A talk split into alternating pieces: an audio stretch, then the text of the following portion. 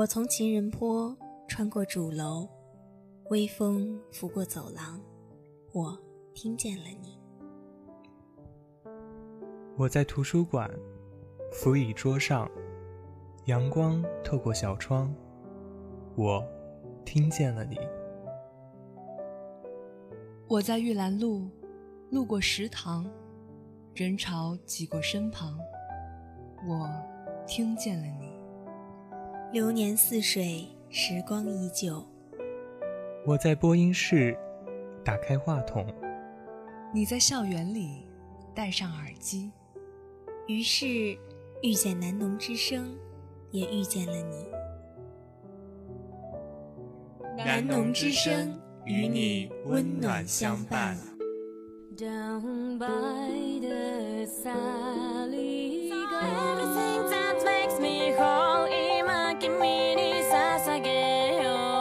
最及时的新番推送，最经典的动漫怀旧，最新活的声优与画家，尽在动漫风向标。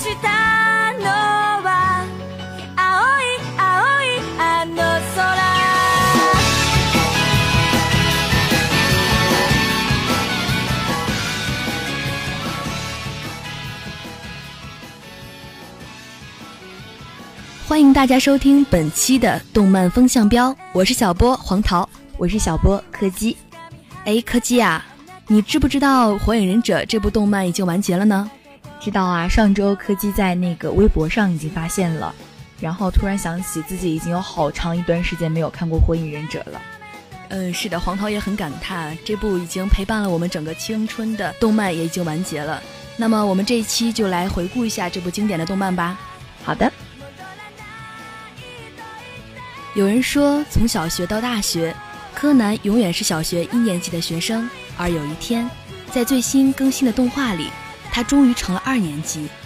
当柯南都已经二年级的时候，一部被认为会永远更新的动漫，终于在不断更迭的岁月里走向了完结，那就是《火影忍者》。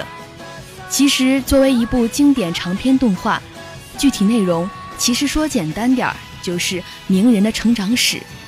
但却又不只有名人这么简单，它是一群人的成长，一堆人的青春。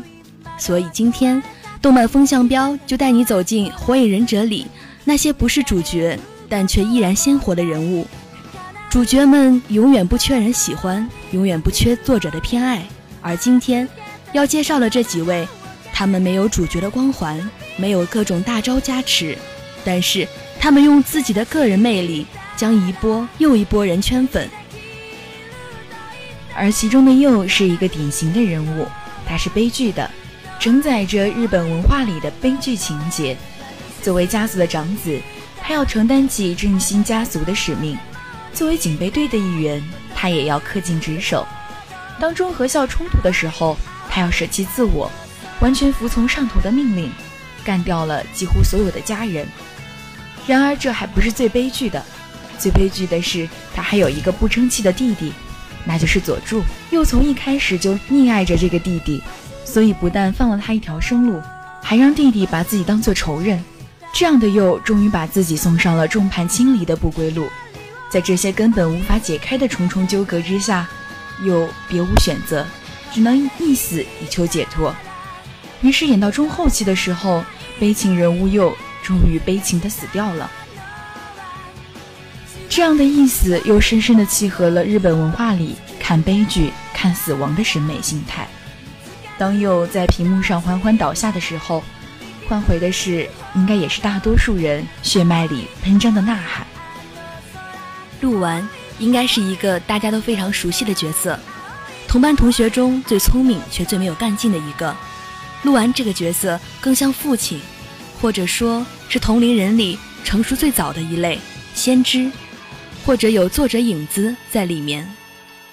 鹿丸的成长有一个明显的拐点，就是导师阿斯玛战死事件。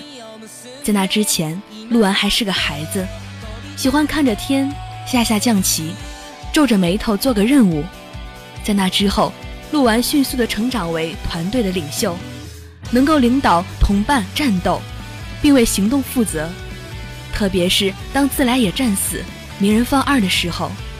陆安平静地对他说：“总有一天，你也会被人称作名人老师，你也会成为在拉面店里请客付款的那个人。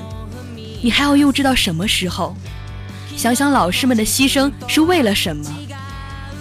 这完全是一段父亲训儿子的话，而对于陆完，他还有一段非常经典的独白。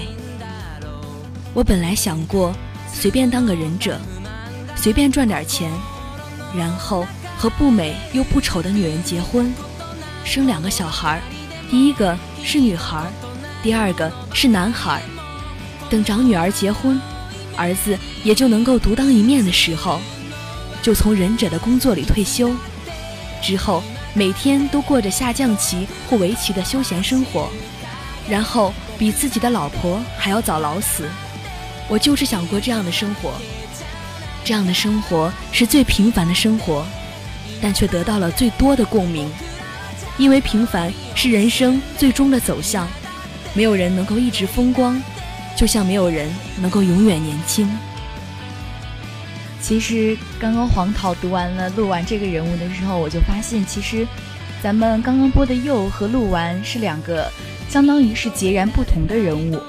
佑他的一生都在追求永远达到目标，永远完成自己的使命，而鹿丸呢，就是一个特别平凡的人，他想过的就是特别平凡的一生。对，是的，嗯，我有个朋友，他非常喜欢佑这个角色，我问他为什么，他说。他觉得佑的人生虽然很悲剧，但是他一直肩负着自己的责任，他有自己想守护的人，有自己想完成的目标和梦想，这是他一直所敬佩的。对，其实我看《火影忍者》的时候，我也觉得就是佑他的那种使命感会让他这个人非常的帅，但是他也一直在逼自己，这也是他为什么都被别人看作很悲剧的这样一个角色的原因。嗯，对。相比来说，鹿丸的话，他更追求的是一种平平淡淡的人生，对他一直都想。就是像刚刚黄桃所说的，这是他非常经典的对白，这也应该是很多鹿粉们能够倒背如流的一段话吧。因为这段话真的让他这个人整个散发出了一种闪光点。因为我觉得，其实呃，《火影忍者》中有很多伟大的角色，也有很多主角光环，可是就是这样追求平凡的鹿丸，反而给大家留下了很多深刻的印象。对，是的，因为对我们大家来说。这种平平淡淡的日子才算是叫做生活，然后如果可以实现的话，其实是一件非常幸福的事情。但是鹿丸本身，在他就是明白责任是什么的时候，他又能够立刻就是担当起这个责任，所以我觉得这也是为什么这两个人物我们会放在最开始给大家介绍的原因，就形成了一个非常巧妙又很有趣的一个对比吧。对，也是火影忍者里面非常有名的两个配角。对。接下来给大家介绍的呢，就是《火影忍者》中最出名的两位老师。第一位呢，就是卡卡西，他是佐助、小樱、鸣人三个人的导师。卡卡西大概就是这个忍者世界中过得最悠闲的一个。身为曾经的天才少年，实力不俗，却又毫无名利之心，每天就捧着自来也写的黄色小说。不过他的教学实力不行，充其量也就是给佐助、鸣人各教了一招。却没有培养出学生们完整的人格，所以最后三个学生都离他而去，各自去找新的老师学习提高。而且确实，卡卡西在火影忍者中已经很久没有得到过实力的进步了。但是其实这并不妨碍卡卡西永远都是长得好看、慵懒神秘、实力一流、智商超高，又带着小小痞气的大家的偶像。第二个老师自来也。他是鸣人的新老师，是被神选中的引导者。不知是不是由于宗教献祭的思想影响，引导者是一定要殉道的，又或者作者的逻辑是下一代一定要经历上一代的死亡，失去了保护者之后才会迅速的成长起来。像佐助、鸣人、鹿丸就分别是失去了鼬、自来也、阿斯玛之后，才有了坚定的决心。在预言中，自来也。也作为被选中的引导者，将在生命中的某个时刻迎来重大的抉择，抉择的结果将改变世界的走向。自来也不知道，做出抉择的时刻居然是临死之前。作为引导者，只有通过死亡，才能够真正的履行并完成自己的使命。其实说了这两个老师啊，科技也觉得就是这两个老师也是《火影忍者》中给大家印象最深刻的两个角色。对，是的，黄桃记得自来也老师在死之前呢说过一句话，他说：“对于忍者而言，怎样活着无所谓，但是怎样死是最重要的。”对这句话也给了自来也非常多的加持啊，给他这个人设的光环。就是其实歌姬看自来也的时候，觉得他是一个兼具搞笑和正义感，或者说兼具搞笑和非常严肃的一个人。在很多时候，他给鸣人的教导都是在一边教他技能，一边就是看着黄色小说。其实我觉得他是一个很矛盾的角色，就是这样的矛盾感让大家能够。记住他这个角色，对对，他曾经说过，呃，忍者的才能呢，其中最为重要的，并不在于你学会使用多少的术，最重要的是那绝不轻言放弃的毅力。其实，呃，自来也他的毅力，其实在这部动漫中少有体现啊。其实这部动漫里面体现最多的是他每次都是一脸轻松的，呃，教训鸣人，或者是说他根本就不管，让鸣人自己去。干一个事情，然后让他自己从中学会一些东西，然后他就就在一边吃着拉面或者写着小说，然后看着他默默的成长。其实虽然看似漫不经心，但这确实是他为鸣人的不断成长所设下的每一步。他是一个就是看似不太经意，但是又很严肃、很严格的一个老师。嗯，对，是的，可能黄涛看的是他几部比较经典的章节，然后说出来的话都让我挺感动的。对，就是。他时不时会蹦出一些让人感动的话，正是因为这样，所以在他死的时候，应该赚了很多一大票粉丝的眼泪吧？是的，对。而卡卡西呢，我觉得又是一个柯基小时候最喜欢的一个角色了，因为当时觉得卡卡西老师真的很帅。对，现在来看的话，又觉得他这个老师好像并没有什么用，就好像摆在那里的一个呃偶像，或者是说是作者创造的一个大众情人吧。虽然说卡卡西是一个大众情人，但是他的实力其实也是被大家公认的。对，不然他怎么成为一大片少女心中的偶像呢？当时我记得科技初中的时候啊，看到卡卡西和佐助鸣人他们四个人一站在那里的时候，就感觉就是一幅非常和谐的画面。而且那个卡卡西就在帮助佐助的那段时间里面，我觉得他整个人设爆棚。嗯，其实说了这么多，不同人心中都会有不同的火影忍者。但是这部动漫中被提到最多次的两个词是羁绊和承认。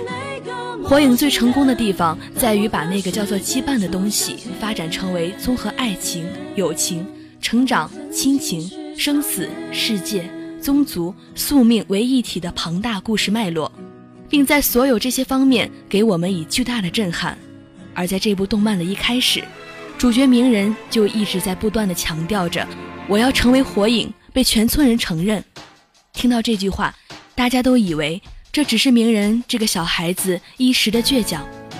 但是随着他的成长，我们看到了这不仅仅只是倔强，这是这个少年的一生终究成为了一个大英雄。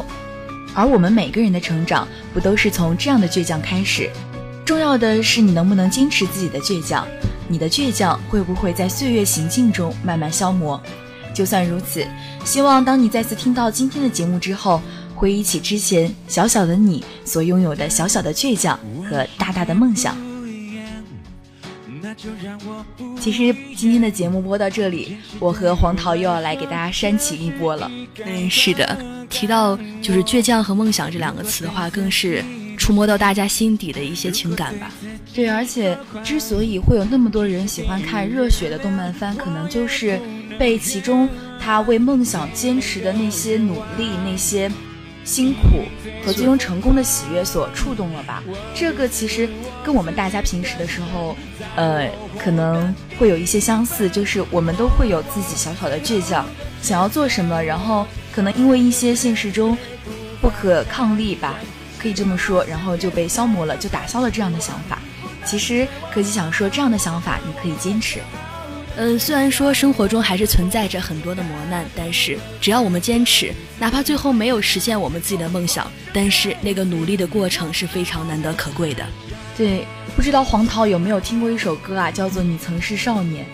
哎，这谁的歌啊？没有听过。就是这是一首，呃，S H E 的歌。S.H.E 这首歌被一个宿舍的女生女子组合翻唱的，然后柯基在看到这样的稿子的时候，一下子脑袋里面就回想起了《你曾是少年》的旋律，是吧？我倒是看到了这个小小的倔强和大大的梦想，倒是让我想到了五月天的那首《我和我最后的倔强》，倔强对吧？我也觉得很好听。然后希望大家能够在听着这两首歌之中结束今天的节目，今天的动漫风向标就到此结束啦。我是小波黄桃，我是小波柯基，我们下期再见喽，再见。